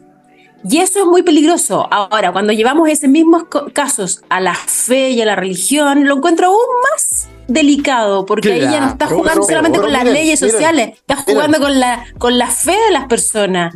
y cuando nosotros hicimos en conciencia el episodio de Pastors and Preachers, No, perdón. no, ¿Cómo se dice? Eh, sneakers and preachers. Lo primero que me dijeron montones de personas es, oh, es que usted lo que tiene que entender es que estas cosas caras que andan vistiendo los pastores, todos son regalos. Ah, qué conveniente, cabroncito. No, no, no. eso es, eso es comprar favor. Si fuera no, eso es comprar favor, porque usted solo le da regalos a, la, a la persona que está enfrente y que tiene poder y que le puede dar a usted. Espérate, no, pero espera, espera, espera, no, espera, pero es que no digas, pero espérate, pero no digas es fruto de tu trabajo, porque entonces cámbiate de trabajo, porque el fruto del pastor no debería ser lo material, ni lo económico, ni los bienes. Ah, pero entonces comemos, entonces comemos del aire. Hay que comer aire. No, nadie está diciendo eso. Ustedes están yendo al extremo. No, ustedes están yendo al extremo. Miren, es que dicen, como, no, es que ocúpate de otra cosa, como si uno no No, pero Jano, pero no te vayas al no seas extremista, no seas republicano, Jano. Estamos hablando del, del tema de el tema de, de libertarios no. republicanos no. David, David ¿cuántos pastores has conocido que han recibido un auto de regalo? Chile. Muchos, muchos. No, no, dime, dime. Cinco, siete, ¿cuántos? Yo todos los pastores que conozco han recibido regalos que uno dice esto es algo increíble, desde dinero hasta ropa, hasta viajes. Me dijo, pues te eh, apellidos, y apellidos, Le, puedo, escríbame por email, le mando el nombre de todo. Eh, porque es algo muy común. La yo desde que llegué Jano, yo que tengo una todavía está buscando esa persona que le regale Ya me disocié como el Steve, ya no sé qué estoy Quiero hacer una pausa. Quiero hacer una pausa. Miren, nos detuvimos en los primeros versículos. y estamos peleando por los primeros versículos sin seguir leyendo. Sí. Y, Pablo, Pablo da la clave avanzando. Miren, dice Pablo en el verso 9. Le pido a Dios que el amor de ustedes desborde cada vez más y que sigan ¡Ay! Aquí ando manejando, ahí voy, manejando y leyendo. Dejen Morillo para, para leerme. No, que lo lea otro. ya, ya estoy orillado. Ah, le pido a Dios que el amor de ustedes desborde cada vez más y que sigan creciendo en conocimiento y entendimiento. Quiero que entiendan lo que realmente importa, a fin de que lleven una vida pura e intachable hasta el día que Cristo vuelva. Que estén siempre llenos del fruto de la salvación, y lo explica, es decir, el carácter justo que Jesucristo produce en su vida. Esto en griego lo podríamos encontrar como el fruto de la rectitud por medio de Jesucristo, porque eso trae mucha gloria y alabanza a Dios. Entonces sí, aquí es una invitación a, va a haber momentos de adulación, va a haber momentos que, que puedan llevarte a perder los pies de la tierra, pero la invitación constante es que estos momentos no sean mayores a la virtud que ha sido depositada en ti a través del Espíritu Divino, sino que eso nos permita poder ejercitar y desarrollar el carácter de Jesucristo, que es la vida justa. Y en la justicia se pueden encontrar puntos de equilibrio en medio de todo lo que nuestro egoísmo nos quiere llamar a hacer. Entonces sí, Pablo comienza tal vez exaltando, adulando y agradeciendo lo que ellos hicieron, pero continúa recordándoles la importancia que hay en poder encontrar los equilibrios justos en nuestra vida, porque eso es lo que trae gloria a Dios. ¿Y qué es darle gloria a Dios? Al final de cuentas es lo que nos lleva a, desarrollar entornos de armonía y podemos seguir leyendo eso en lo que sigue de su carta. Entonces ahí ya están. ¿Y a ti te suena, ¿A ti, Pablo, te suena parecido a lo que a, a Jesús? ¿La persona de Pablo se parecía a la persona de Jesús? Más bien Pablo tenía su propia persona y él era influenciado y, no solo su propia persona, tenía su propia imagen de Jesús. Sí, como, como todos. Como todos. Como todos. Correcto. Pero, pero. Y aquí está la cosa, ¿no? yo creo que el problema grande, y es ah, una de las, yo creo que es una de las cosas que más me me cuestioné este año, el primer semestre de este año es creer que mi perspectiva de Jesús es la buena y defenderla como la única o la mejor. Entonces creo que es, creo que es algo en la que todos nos, nos llega a ese punto, ¿no? De, e, el Jesús que yo veo, ese es el Jesús bueno. El Jesús que veía él, ese no, porque tiene esto, esto, esto, esto, esto, esto, que a mí no me parece, pero, pero al final de cuentas, todo lo vemos desde la perspectiva en la que estamos y desde las vivencias, experiencias que tenemos y también desde las carencias y necesidades que hay. Entonces, al final, claro que el Jesús de Pablo es distinto, por eso está en fregón el Nuevo Testamento, que tenemos varias vistas. Y mi imagen de David es mejor que la imagen de él mismo. Mira, hay un factor que debemos tomar en cuenta y es que esto es una carta muy personal a un grupo de personas que yo pienso, no sé si ustedes están de acuerdo, que Pablo jamás pensó que esto iba lo íbamos a estar discutiendo dos mil años después. Correcto. Qué pena. Por lo tanto, por lo tanto, él, el, de hecho, el 14 dice: Mis prisiones también han, persuadido a muchos creyentes en el Señor a hablar la palabra con coraje. Algunos difaman el mensaje y otros hablan con pasión y deliciosa certeza. Hay algunos que desean tomar ventaja de mis dificultades para su propio beneficio. Él está exponiendo su realidad, lo que está pasando, lo, lo, que, el contexto de lo que ha vivido junto con estas personas, que nosotros ahora podemos desde afuera hacer la crítica y, y, poner eh, eh, lo que nosotros entendemos y su, y, su, y su intención detrás de eso, pues es muy válido, pero debemos ver la carta dentro de un contexto de lo que él está viviendo, lo que vivió con estas personas cuando fundó esa comunidad y lo que ellos le están brindando nuevamente en un momento difícil que le está pasando. Y, Por lo tanto, yo le tengo un poco más de misericordia en ese aspecto de no verlo tanto como una adulación, sino como legítima eh, eh, eh, alegría de él poder expresar su sentir en base a lo que ellos han hecho por él. Ese es muy bueno, Usted a todos los ve así con mucho amor, pero vea la vulnerabilidad de Pablo que hasta casi, casi nos da una confesión de ganas de suicidio en el próximo, en la próxima carta. Pero antes de irnos a la próxima carta, todavía tenemos varios versículos en esta. Próximo capítulo. Por ejemplo, algo. Ah, sorry, sí, en el siguiente capítulo. Está mucho, es continuando lo que leyó Nader. Dice en el verso 17, hablando sobre las distintas perspectivas de Cristo, que esto es algo importante, ¿no? Yo creo que dentro de nosotros escuchas, tú que nos oyes, pues tienes una perspectiva tal vez que se alinea a alguno de los panelistas, pero hay algunas otras que dices, ay, este amigo como que no.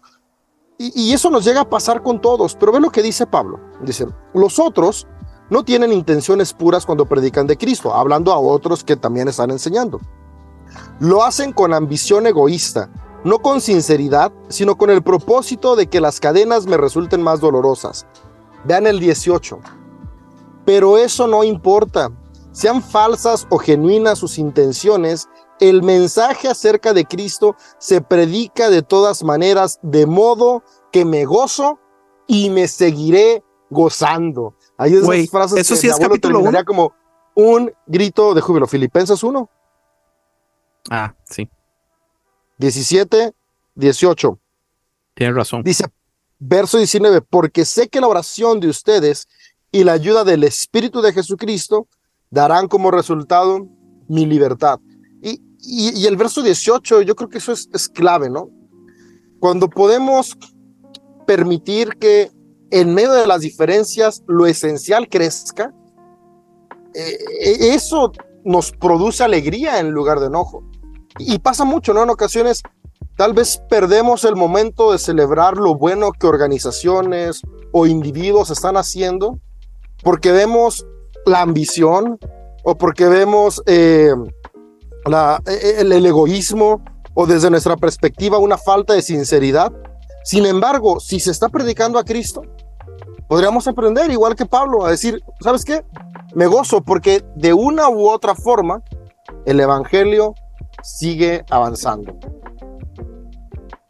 Yo justo lo que leía, o sea, que era como que el punto o de los puntos principales pues, de Filipenses, la unidad, la unidad, la unidad. O sea, porque incluso es muy específico con dos personas, no me acuerdo del nombre de las personas, pero que habla específicamente de la unidad. Lo que dice David es pues es muy cierto. O sea, por más que me caiga gordo lo que la, lo que la iglesia ha hecho por muchos años, o sea, y todo lo que estoy en contra de la iglesia, también tengo que reconocer y tengo que tener la humildad incluso de reconocer que ha hecho cosas buenas y que y que ha ayudado a gente. La cosa es que es eso, que puede, que hay gente a la que le sirve.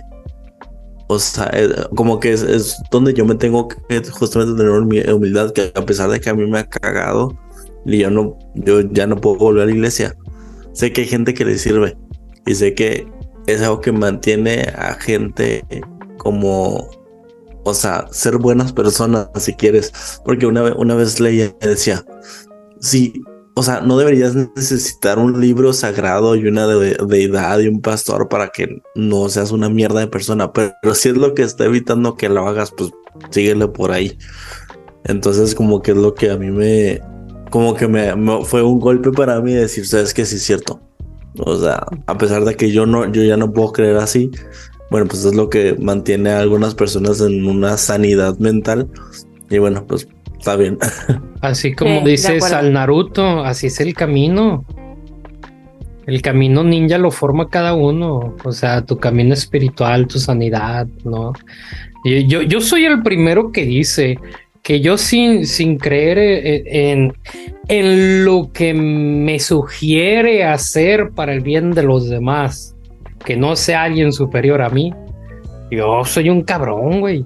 Y yo reconozco que sin Cristo en mi vida soy un cabrón y, y a veces puedo ser cabrón con Cristo en mi vida. Pero ahora imagínate, porque yo ya me conocí en mi oscuridad, o sea, no sé ustedes, pero yo toqué fondo en mi vida una vez. Y bueno, nomás se ocupa tocar fondo una vez, ¿no? Como para agarrar el pedo. Pues yo toqué el fondo, ¿no? Y, y, y sí tuve que reconocer que yo necesitaba esa luz, ¿no? Eh, y, fíjate que es, muy interesante esta madre, ¿no? Del vivir es Cristo. Y hay algo bien curioso que me llama la atención del 12 al 14, como, como, como que este mismo Pablo generó un evento revolucionario con su encierro, ¿no? Porque dice, Estoy parafraseando, ¿no? Como que dice el compa, así de que, no, pues como ya todo el mundo se enteró que estoy aquí en la cárcel, este, que estoy aquí por, por, eh, por el evangelio y que no sé qué, pues ahí me enteré que otros compas se, animaron a, llevar el mensaje, ¿no?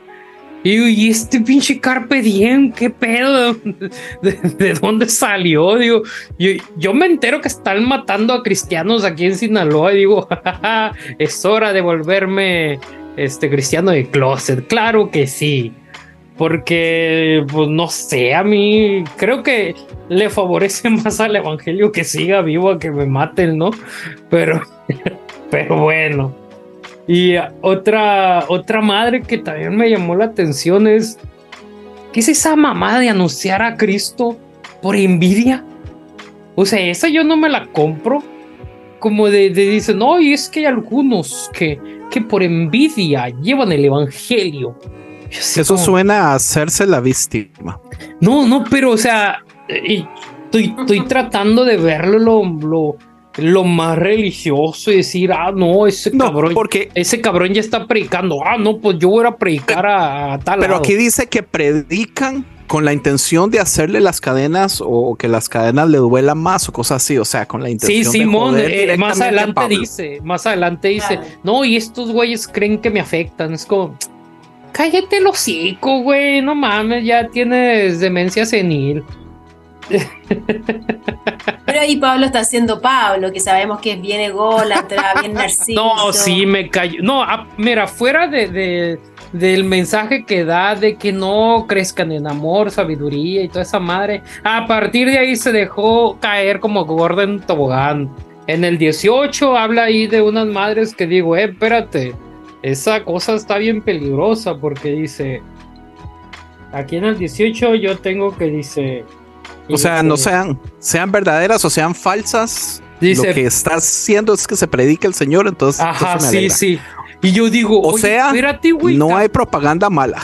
No, pero, pero oye, la iglesia actual está pagando estragos por cabrones que están haciendo mala praxis del evangelio. Correcto, ves, Ems está sonando como Andrés. Y yo digo, ¿qué se siente? Y siempre que se queja de mí, cabrón. No, pero las mías tienen fundamento. Que te lo cico. este, la mía también. No, porque Emanuel está diciendo que a pesar de esta gente que lo está haciendo mal, igual se está predicando el evangelio. No, no, porque pues, yo, sí, correcto. yo aquí el 18 lo tengo como danger. ¿Cómo es eso de que dices, no, pues hay que lo hagan con sus intenciones vanas? Al final suman al evangelio. No es cierto, una muy mala predicación hace que la gente no se acerque a Cristo. Una persona que está haciendo buena, ah, buenos actos de compasión de mala gana, tu puta madre que van a, que van a decir, no, este fue Dios. Si le haces con, si, si haces, muchos, muchos, o sea, estoy hablando muchos, me incluyo, a veces servimos a huevo, ¿no? Y hacemos las cosas con mala gana, y, y, y a veces hay que frenarnos y decir, oye, espérate, ¿para qué no? ¿Por qué hacemos estas madres? No se trata de la raza que se acerque y conozca a Cristo, ¿qué Cristo van a conocer si les hago cara de culo? No, entonces, por eso te digo, este güey. Emanuel, te sorprendería cuánta gente sigue a otras personas. Por esa cara de culo, pues es que le has de, le has de gustar el. Pero no solo la cara. no tú lo harías, hay quienes lo siguen. Así que eso es. Para los gustos, los colores. La pues, mayoría de cristianos en Estados Unidos creen que Jesús está por venir en los próximos 10, 15 años, ¿entiende? Basado en enseñanzas que tienen 150 años que no son bíblicas y es la mayoría de los creyentes. Esas enseñanzas están dañando el evangelio, men. Yo no me contento de que, bueno, por lo menos están evangelizando. No, yo no me contento. y esta propaganda suicida que hace este Pablo con entiendo la poesía detrás de vivir es Cristo, morir es ganancia, pero el güey está estipulando ya me quiero morir a la verga. pero, Yo, yo no lo tomo así. Yo lo tomo al revés. Yo por mí me iría con Cristo ahora, pero por ustedes y por el Evangelio, mejor me quedo un rato más. Como que haciéndose el, Sí, tacho, sí. volvemos a lo mismo. me voy. ego.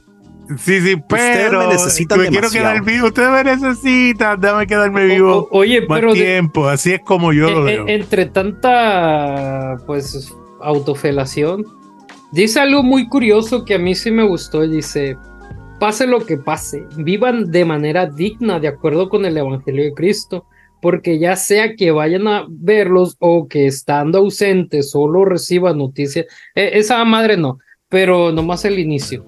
El inicio de que, oigan, hagan las cosas con alegría, ¿no? Vivan con alegría, vivan plenos, sean honrados. Este. Por ti. Perdón, perdón, termina, termina. porque habla, habla habla, dice, del Evangelio de Cristo, o sea, ¿qué, qué predica Cristo? ¿Qué nos habla Cristo? No, no, no lo que dice Pablo, o sea, vivamos conforme lo que nos enseña Cristo y creo que todos aquí estamos de acuerdo que lo que enseña Cristo es algo muy bueno que nos ayuda, o estamos equivocados. Claro, no, sí, por supuesto.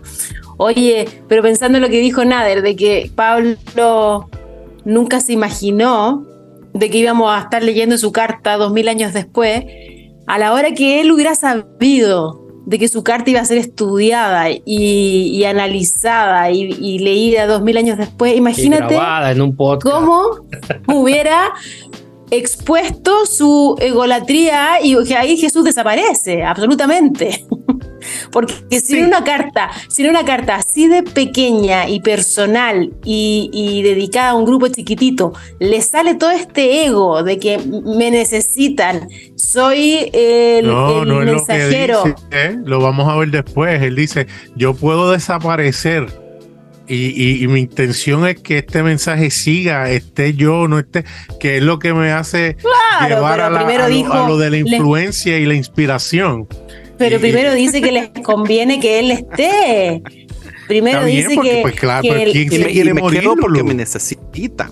Y, y quiere y, gracias por ayudarme porque así se sigue expandiendo mi mensaje y porque yo soy la, luz y el lucero de la mañana y que sin mí no existiría el evangelio. No dice Pero hagamos hagamos una pregunta, hagamos una pregunta.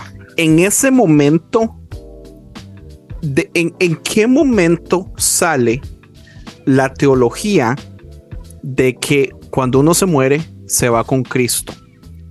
Porque eh, esto sucede apenas 30 años después de la muerte de Cristo. ¿Qué seguridad para él decir?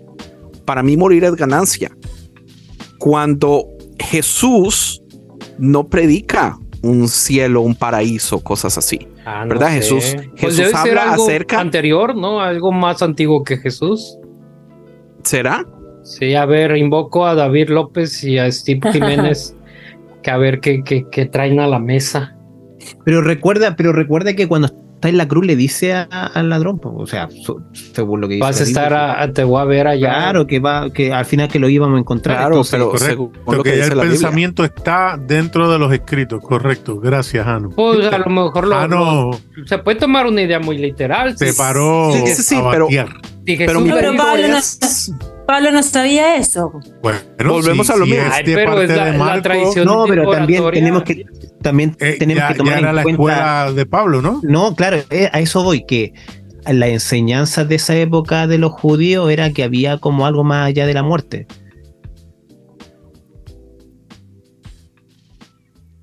Y, y conectan a Jesús con eso, aunque Jesús nunca lo dice pero es que al final es como que tú te, vas a encontrar con todos. muertos, ni que diga ellos, no dije eso. O sea, si Pablo, pero si Pablo, si Pablo cree que Jesús resucitó, si Pablo se encontró con el Jesús resucitado, en algún lugar tiene que estar ese lugar, ese hombre. Claro, cierto, cierto. Cree en la resurrección, Pablo. Mm. Y luego con todas las profecías que hay detrás, pues en alguno debe decir, pues como que cuando habla sobre que va a venir por toda la gente que está en el Seol y que no sé qué, y que la chingada, pues a lo mejor, no sé, pues sí. Claro, sí. Hay que recordar que también habla de que fue el Seol y, y, como que no, no, recuerdo bien el versículo bíblico, pero como que liberó a gente que, esto, que estaba ahí encarcelada, algo así. Hubieron zombies. Lo que pasa, ya no, es que acuérdese que todo Solamente sé que ha habido vampiros, más de 30, 35 años después y, se escriben ideas para dar un punto específico, ¿verdad? Eh, entonces, que, que un evangelio diga o que un par de evangelios digan que fue al infierno a salvar a la gente, no quiere decir que sucedió y, y no es más que una historia literaria para ellos tratar de darle la importancia a la muerte de Jesús y cómo impacta, por ejemplo, a las personas que ya habían muerto antes. Eh, Ahora, pero toma en cuenta que, según lo que relata la Biblia, que gente después resucitó, eh, entonces no es que tampoco fuera algo como simbólico. Eso, eso solo lo dice un libro.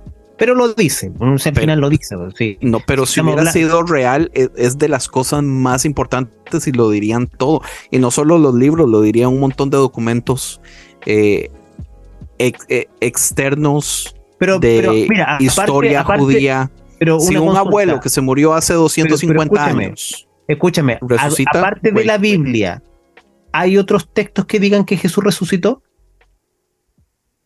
No. Ya, pues, entonces es lo mismo pues sí, es lo mismo. Pregúnteme si yo creo que Jesús resucitó. Sí, por eso, por eso al final, al final muchas de las cosas que habla la Biblia, otros relatos no lo dicen, lo dice la Biblia solamente. Entonces, claro, o, crees realmente o, no, pero es así la cosa, no tenemos de otra, pues, ¿cachai? Por eso, si, si, si hay otros textos que dicen que, o sea, si, si los textos dicen que, que eh, hubo gente que resucitó, pero ningún otro libro lo dice, nada que hacer, pues lo dice la Biblia.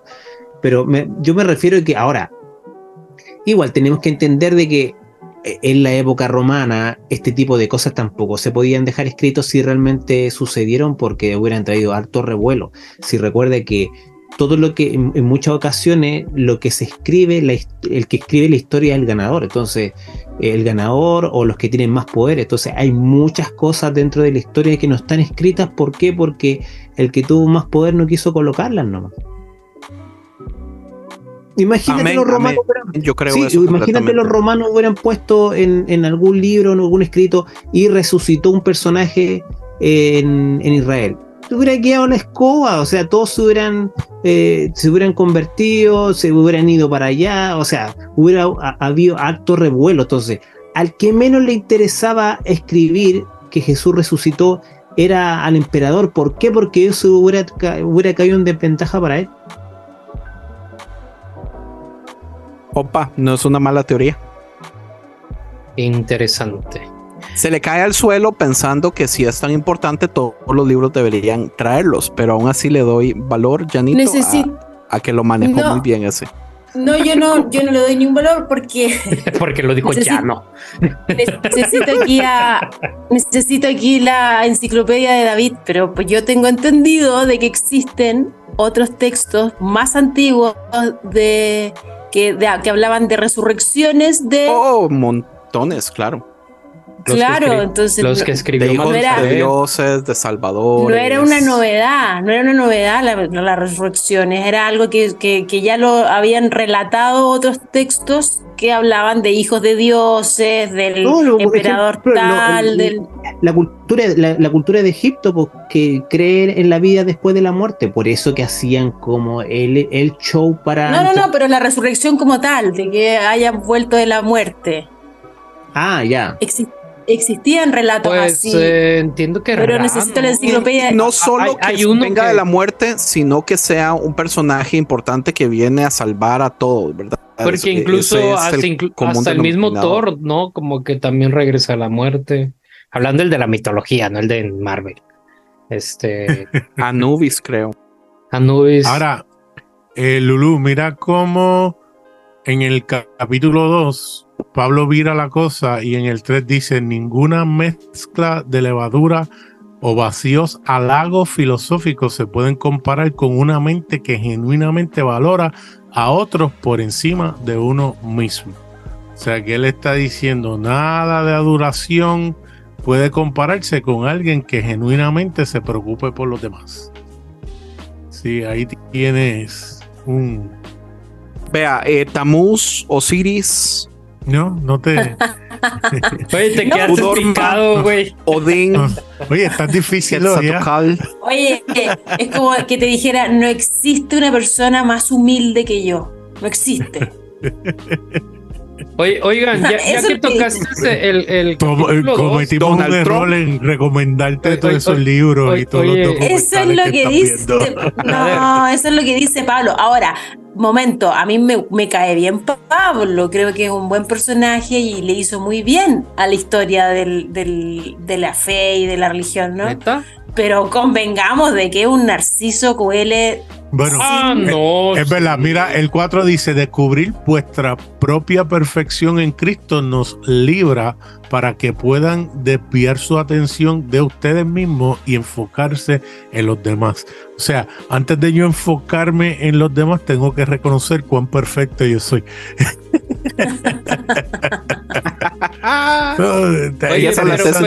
pero, pero, también nos da una pero más adelante, ¿eh? No, pero quizá, pero quizás gracias a su, gracias a su tremendo ego y su gran eh, complejo de, de narciso que tenía, tenemos el, la historia que tenemos y, tenemos acceso a, la predicación de Jesús y no, no hubiera pasado nada quizá. Se necesitaba este personaje tan ególatra.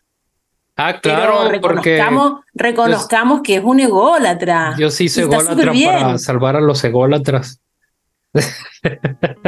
Por eso David yo soy salvo, David es salvo. Pero yo no sé si es tan ególatra como yo. Ah, claro. Ah, Ay, pucha, se me apareció. Qué susto me está escuchando. Mira, me, gusta lo que dice el 5 al 7. De la manera que Jesús se veía a sí mismo es la única manera válida para verse a sí mismo. Él era oficialmente igual a Dios en su imagen y semejanza. Su posición de hijo no le robó el estar en el candelero del Ah, pero- padre. Capítulo 1. Pero, pero no, No, te dos, fuiste. Ah, te no se fuiste muy pase. lejos. Sí, claro, Pues es porque que ese tema en muy el dos ya. No. Yo también tengo aquí unas cosas que quiero decir del capítulo 2. Eh, pues dale, No. No, estamos en el 1. Todavía No, eh, este, Nader empezó a hablar del capítulo 2. Sí, pero Ah, no, pues, pero dale. jamás no. Tenemos hora y media para hablar del capítulo 2. Pues siga, Porque no vamos a tocar solo dos versículos y, y terminarlo ahí. dale. El número 2 es lo más importante. Todo el ¿De qué libro se conecta de- de- al. Ah, ya, ya, ya, te entendí, ya, ya. Todo el libro se conecta al poemita que tiene ahí en el versículo 6 del capítulo 2. Ah, bueno, pero es un interlude, no, No. es como que. Ah, Ah, bueno, es como, como el trailer del próximo Ajá, Simón. capítulo. Listo. Es bueno, es que Nader, entonces. Simón ahí se queda. Se imprime lo de Nader. Yo me quedé con ganas de decir cosas, pero. Pero dale, zumba.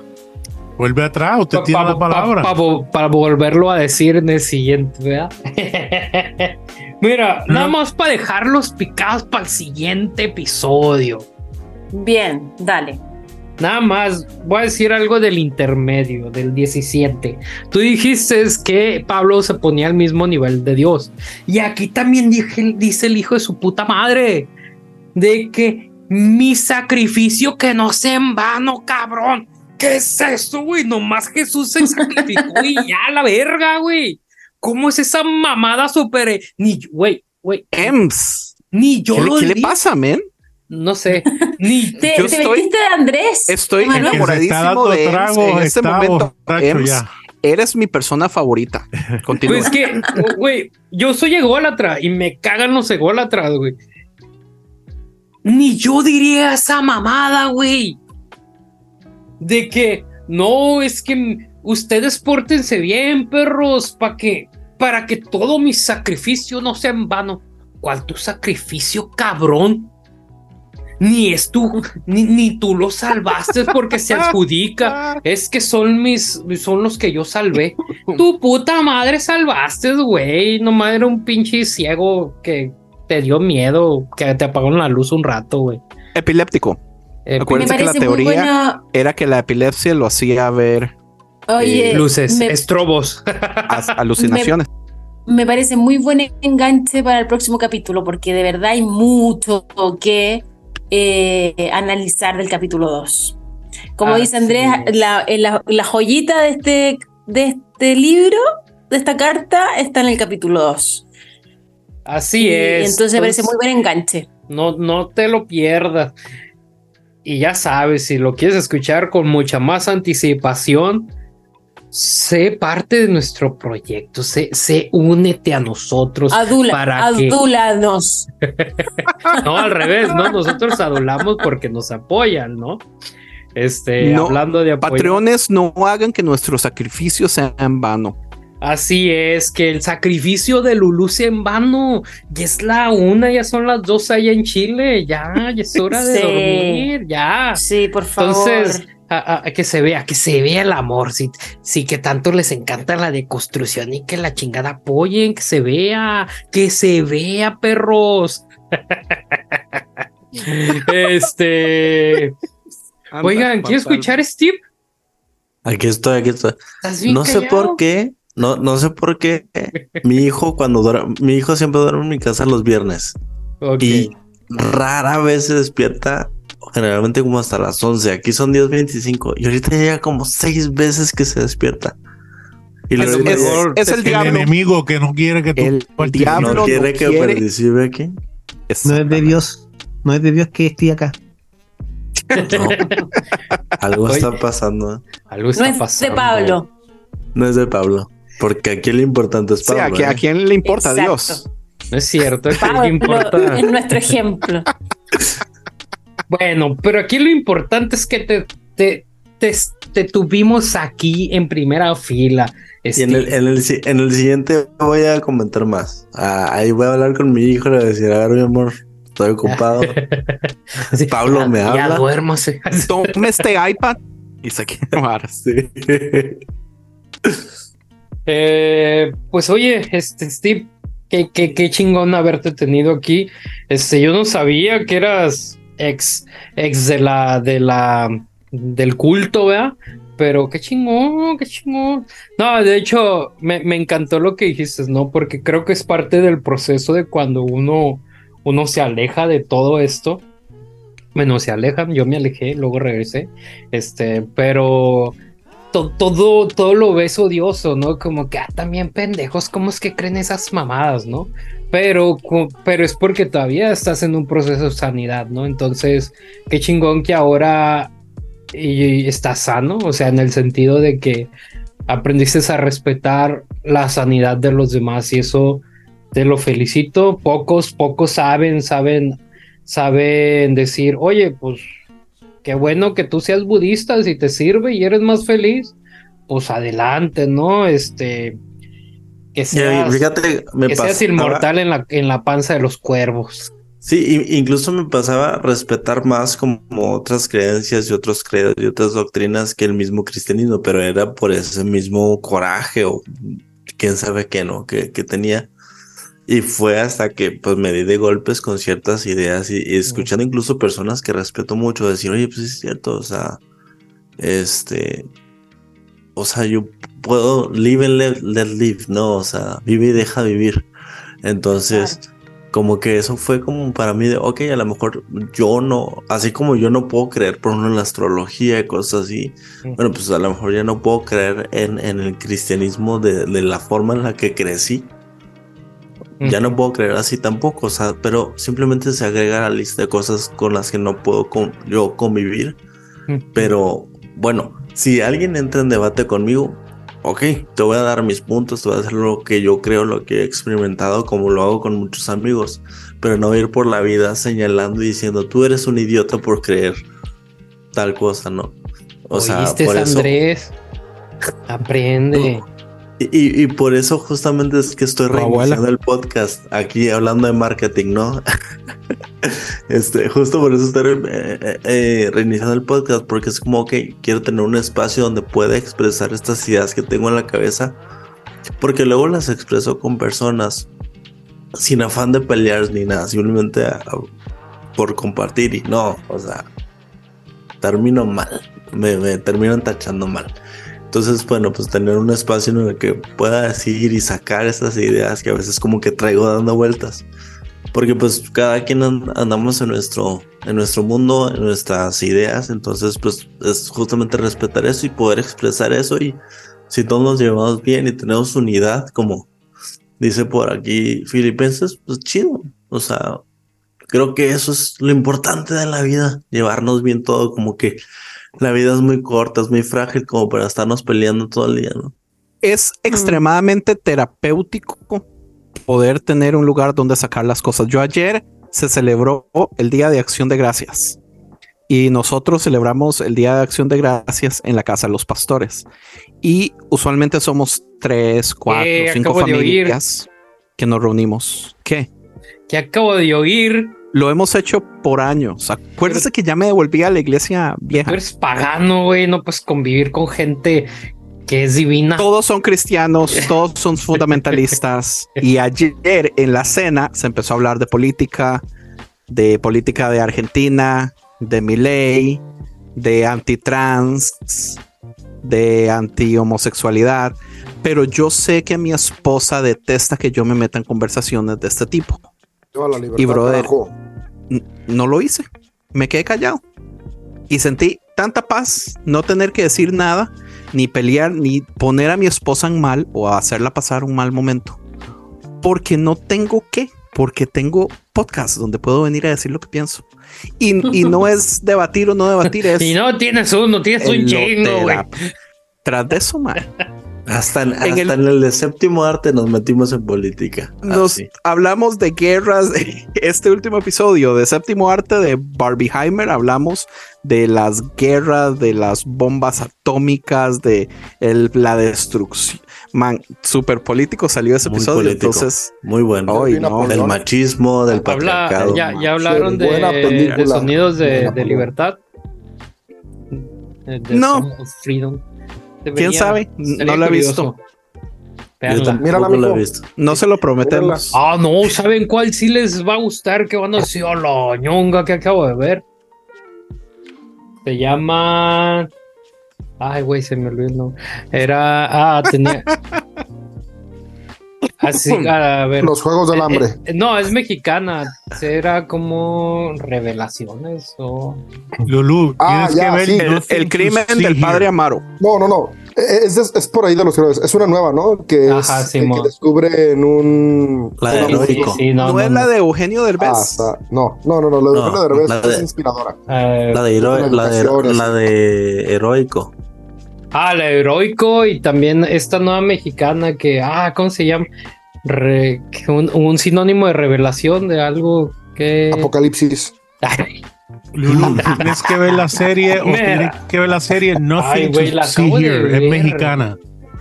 Está en Netflix, está espectacular de un joven ciego y uno que tiene cerebral palsy ah, que se mudan a México, a Ciudad de México para él hacer stand-up comedy. Son bien amigos, la, comedia está, ya vi el primer capítulo, está espectacular. De hecho, ellos son comediantes. Ellos son comediantes, ellos son comediantes acá en México. ¿Los ojitos de pues. huevo? Sí, ajá. Excelente. La voy a buscar. Bueno, ah, se, llama Confesiones. La neta, e, el, inicio de la película, tú dices, ¿de qué pedo? ¿De qué va? Pero uh, el final.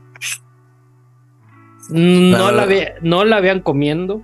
Eso sí se los oh, aconsejo. Pero es mexicana. Es mexicana, güey. Yo me sorprendí, dije, ¿qué es esta joya? Voy a verlo este fin de semana porque justo vamos a hablar de películas latinoamericanas. Voy a verlo. Y hablamos está, de está, Está, está fuertecita, ¿eh?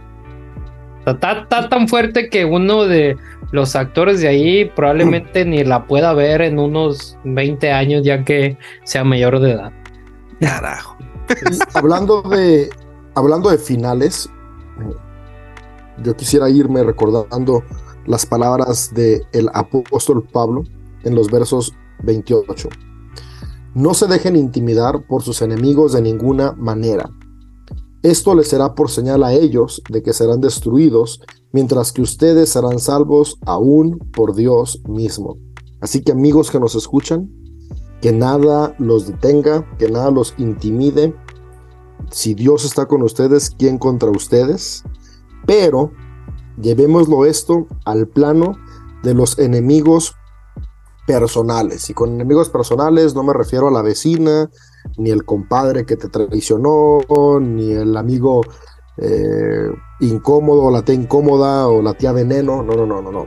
Me refiero a, a, los enemigos de los hábitos destructivos que tenemos o pensamientos limitantes. Entonces no hay que dejarnos intimidar por esos pensamientos limitantes, por los hábitos destructivos, porque las señales que serán destructivos y de qué seremos salvos, seremos salvos de ellos, porque a través de la conexión con Cristo, volvemos a lo que dije hace como una hora y media, se desarrolla en nosotros el carácter justo que produce vida, es decir, el carácter de Jesucristo en nosotros.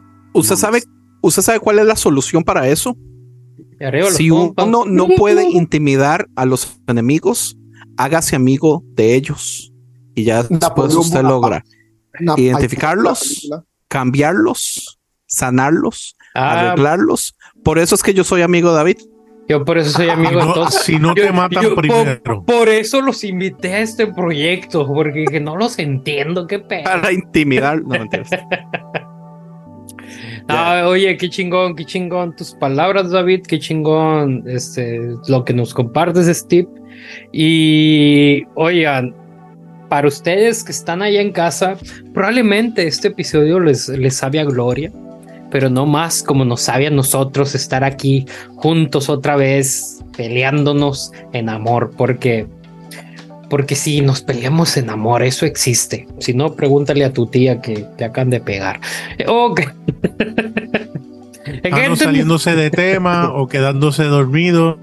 Mientras más las cosas cambian, más se quedan igual. Entonces, pues palabras más, palabras menos, yo quiero invitarlos a sumarse a nuestro proyecto por medio de Patreon. Este que sea su que sea su regalo de Navidad para nosotros. Este a Lulu, a Jano. Sí, sí, sí, sí. sobre todo. Y yo no me esfuerzo para también Nader, eh, Nader también no pagamos un precio en este podcast. ¿Qué, horas tienes, Nader? Como la una, ¿no? Yo tengo la 12 y 36. Ah, pues ya, ya es madrugada, ¿no? Y es otro día, ¿no? Entonces, pues mira, este es el único podcast que dura dos días grabándose. ¿eh? Iniciamos, iniciamos en una fecha y terminamos en otra. Entonces, pues valórenlo amigos. Y sin más, yo quiero invitarlos a seguirnos en nuestras redes sociales, que es Dice Así Podcast. Este, ahí, ahí pueden, no sé, este, pelearse con el Andrés, porque creo que es el que maneja Instagram. Este, y pues nada, este, si tienen preguntas, si quieren, no sé, preguntar algo a Steve o seguirlo, este es el momento en donde Steve nos dice sus redes sociales y sus proyectos para que lo sigan, aparte el de Séptimo Arte, que es un bellísimo podcast, ¿verdad? Este, a ver. Yo estoy en Instagram como SteveJN. Es privado, pero yo acepto a todos, hombre. Chingue su madre. ¿Y por qué no, es privado, güey? Es para, evitar los bots. Marketing. Marketing, claro, hay que, hay que hacerse el interesante. Exclusividad. Ahí les va. Exactamente, no parece que no, pero sí es. Lo tienes privado y aunque aceptes a todos, el que aceptaste se siente de una manera distinta a que ni de solamente seguirte sin que lo hayas aceptado previamente. Y eso genera una cuestión de, oye, vale la pena seguir a ese, ¿no? Porque no todos lo siguen, solamente a los que aceptan. Ah. A huevo. No te creas. eso es David Guru, a lo que yo me refería. Pero a David, los consejos de, la basura te los sacaste. No, hombre, ¿cuál? No, no, no, no, no. Si pagó para eso, para aprender eso. Oye, su dinero. Le pagó al Ducin dos mil dólares. Al Ducin. Oye, oye, oye, oye, hablando de mi viaje allá a Mexicolandia, conocí a gente afectada directamente de Alducin. Fue algo muy interesante. Dije, ¿a poco sí existe esta mamada? Dije, yo creí que Alducin era, era, era, era un invento del gobierno, una madre así, pero existe el cabrón, existe su iglesia y nuestro niño Botello es víctima de ese güey. Ayer, pero ayer. Pero el no ya no es parte de ese pedo, ¿no? Ya es otro güey, es como su sobrino, una mamá. Ayer en mi cena de acción de gracias estaban echándole flores y besándole el trasero a, al Ducín.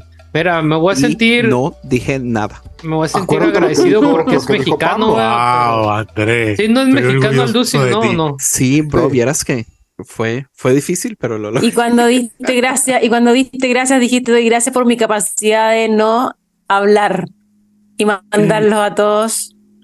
se nos olvidó dar gracias así en círculo. Eh, ¿Dieron eh, gracias por mi ley? ¿Por mi ley? ¿Quién es mi ley? No agites, no agites a Lulu. Es que Andrés, me gusta mi ley, pero sí me gusta la ley, la banda mexicana. Para huevo. Ok. Oigan, pues, gente, vayan, vayan a, las redes sociales de, Andrés y digan, hey, felicidades, te lo aplaudo, estás madurando, estás amando, estás amando a tu esposa. Entonces, raza, pues aquí los dejamos, aquí se rompió una taza y cada quien pasó casa. Este, ya tenemos las redes sociales de Steve. Este, pues nada más sean felices, Dios los bendiga y pues Sara Catoyo. Namaste. Pura vida. Gracias, por la invitación. Gracias, Steve. Qué bueno. Gracias a ustedes.